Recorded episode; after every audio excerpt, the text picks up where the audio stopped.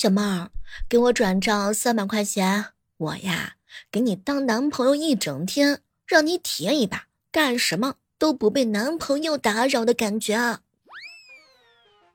拜托，我给你转账五百块钱吧，让我体验一下有男朋友的感觉啊！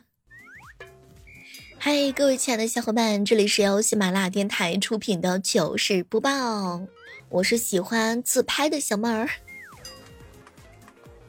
哎，你们平常的时候喜欢自拍吗？一天拍多少照片啊？我一个姐妹儿，真的从早到晚都喜欢给自己美美的拍上几张照片。你发现了吗？现在的人啊，看着几年前精修的照片，就会感慨：嗯，这些年我是怎么变丑的？其实当年呀，长得也不像是照片那样嘛。总之啊，就是一边看照片，一边在感慨，一边在吐槽，一边在怀念。我姐妹说：“嗨，小猫，我以为我拍照是美女，可实际上我拍照是头秃加方脸加上眼歪嘴斜。”嗨，什么都别说了，这就是破防了呀！囧哥哥说：“现在用特效和 PS 的照片真的是没法看，还不如现在原相机的照片呢。”哎，照片照片真的是连自己都骗的。你发现一件事儿了吗？现在呢，你去美容店都会说：“嗯，小姐姐，你缺水呢。”然后去理疗的时候都会说：“呃，大哥，这个湿气有点重啊。”只有卖衣服的人会说：“我们小姐姐，你形象好，气质好，皮肤白，穿啥都好看。”瑜伽老师呢，天天跟我说：“哎，你看你最近胖的呀，你得赶紧减肥啊！”你还真别说呢，去足疗店的时候都说是亚健康，去按摩的时候都说新陈代谢太慢，美甲的时候都说缺钙，所以指甲薄。嗨。你可以说我黑，但不能说我用酱油护肤。前两天我一哥们儿发了个朋友圈，天天让我感恩别人，别人咋不感恩我呢？你看我活这么大，周围每个人我都没有伤害他们。我给那哥们儿发了一条信息：大哥，你就是配享太庙的人。这个逆向思维吧，觉得好像有点对，哎，但又好像有点说不出来，怪怪的样子啊。我这个人啊，不喜欢主动找别人聊天，但是呢，我又很期待别人找我聊天，但是我又不愿意一直聊天儿。想起来郭麒麟说过的一句话：“偶尔也需要朋友，但超过半个小时就想赶课啦。”我一个闺蜜说：“小妹儿姐，我真的是想和男生聊天儿，聊了又嫌男生烦，所以你是凭实力单身的呀？你发现了吗？一旦……”嗯，某件 T 恤你当了一次睡衣之后，它从今往后都会沦为睡衣的。夏天一旦穿一次短裤之后，再也不可能穿长裤子啦。夏天一旦穿了拖鞋，也就不喜欢穿上鞋子啦。小妹儿，我穿了一次阔腿裤之后，再也没有穿过紧身的裤子。哎，你说这东西它怎么做到全国统一的？听说一旦穿了洞洞鞋之后，就再也穿不了其他的一些鞋子啦。真的，有时候特别想跟那些各大 APP 的负责人说上一句：不要给我推荐可能认识的人啦！真是的，我认识他们。那你猜猜看，为什么认识，但是我们却不是好朋友呢？就可能认识，但是没有必要认识啊。就跟微信转账需要本人亲自接收，而支付宝根本就不需要接收。嗨，有的时候真的是一丁点儿都不懂人情世故呀！推荐给认识的人，那真的是很烦，这样我还怎么能发疯呢？八辈子不联系的人都给挖出来了，结果囧哥哥大喊一声：“可不是吗？我老婆的前任都推给我了。”我想过七夕有没有人能够在八天之内爱上我？七天了吧，马上就要到七夕节了。结果呢，彪彪大喊一声：“小妹姐，二三十年都没有，你还指望剩下这几天有人喜欢上你吗？”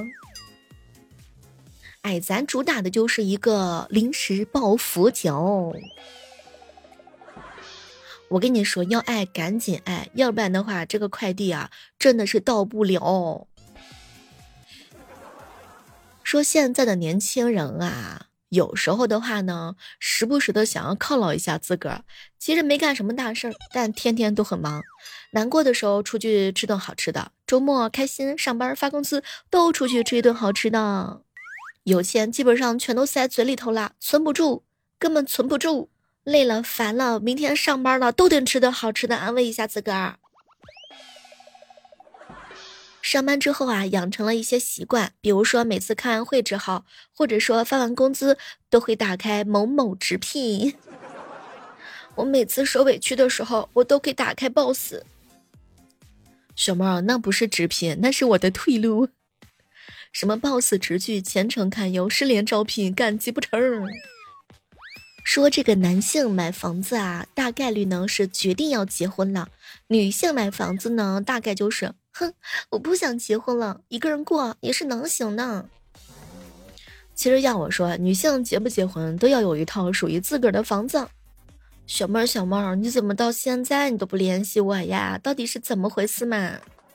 马上到过七夕情人节了，没有人陪你，可如何是好？我自己过。我哥呀开了一家羊杂碎饭店，时间久了，生意越来越好，熟客呢是越来越多了。但是问题来了，不知道从什么时候开始，大家进门之后坐下就大喊杂碎，然后我哥就会条件反射性的答道来啦。哥要我说，管他呢，能挣钱就行啊，别难受了哈。越是高级的饭店啊，里面吃饭的人越不懂得节约，剩菜几乎是没有人打包的。我呢，必须以身作则，教育一下他们。服务员，打包。对不起，小姐，别人的剩菜是真的不可以打包给你的。我在那儿坐了，吃饱饭我再走。说老王呀，通过网游呢认识了一个女玩家，感觉是个萌妹子，就展开了追求。对方一听说，嚯，这老王已经四十岁啊，就说了，我们两个人相差二十岁不合适呢。然后老王更加坚持不懈的追求，终于见到这个六十多岁的女玩家。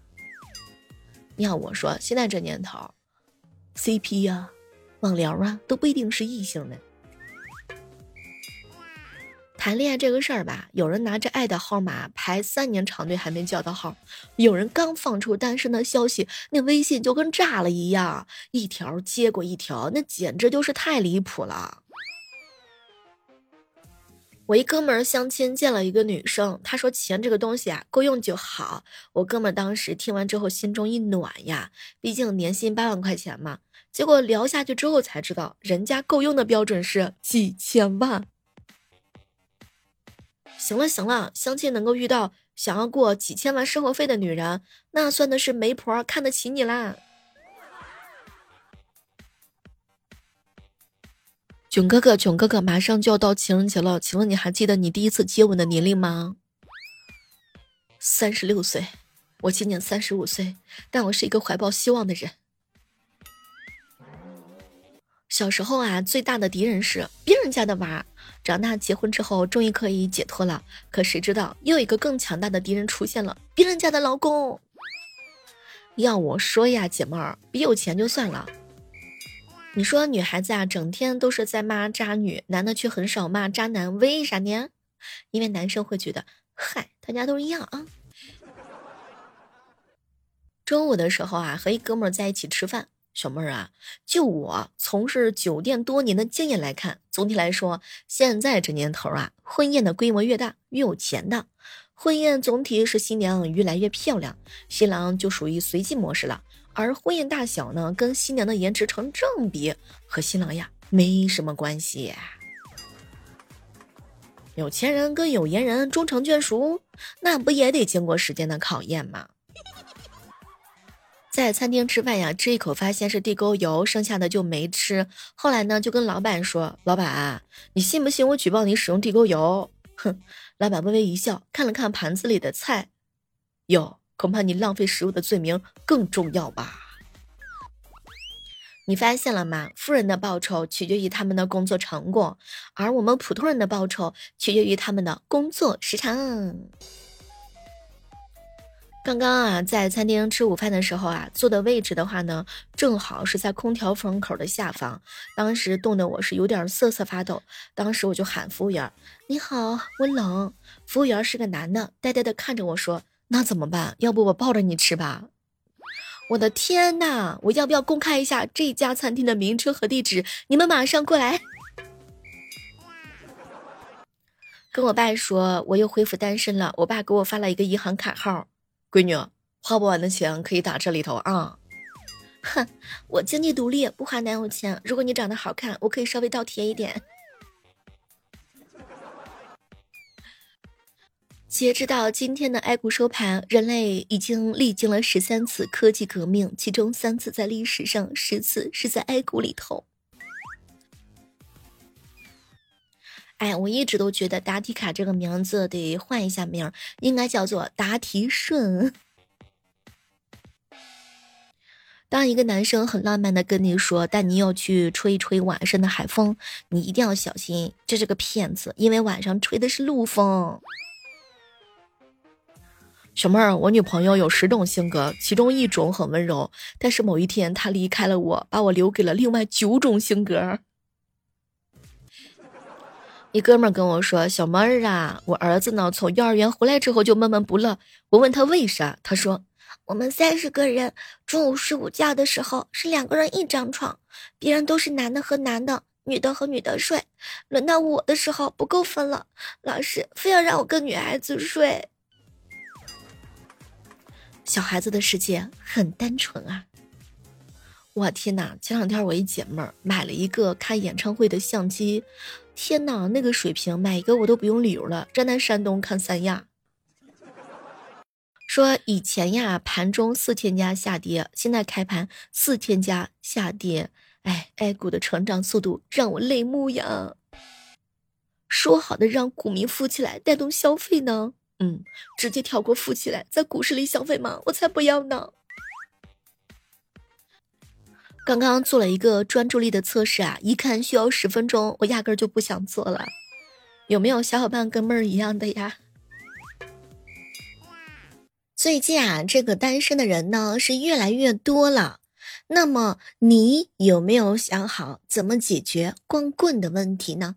实际上啊，咱们老祖宗那可都是非常厉害的。比如说，给女子征收单身税，让你嫁你就得嫁，而且鼓励你早婚早育，把可怜的女孩子们作为法子。哎呀，这个听起来确实是有点缺德呀。比如说呢，汉高祖刘邦曾经专门向女子征收单身税，只要你年满十五岁了，你还没有嫁人，那每年必须给官府啊要缴纳一百二十钱的税。啥时候结婚呢？啥时候不用给？到后面呀，更是涨到了六百钱。你不结婚，那你就交钱。以前的弱女子啊是没有办法抵抗的，所以说呢，只能草草的寻一个人就那么过了。还有晋武帝司马炎规定，女孩子还是十七岁没有嫁人的话，就要给家人治罪，更是把后路堵得死死的。假如说呢，光棍多没有钱结婚，政府还给你出钱娶媳妇儿呢，或者说鼓励和号召那些富商，哎哎哎，你们也出点血啊，赶紧的资助点钱。不过这个玩法的话呢，只是在有钱的宋朝的时候是最普遍的，所以严格意义上来说呢，宋朝的单身汉比其他朝代呢要少多了去了。出不起钱的呀，还可以出人。打了胜仗抓回来的女俘虏，就可以赐给各地的光棍为妻。就比如说唐高宗时期，当时的话呢，数十万俘虏啊被迁到了内地。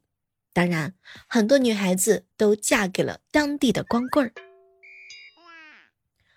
实际上啊，这个以前的古代人呢，比我们想象的要开朗的多。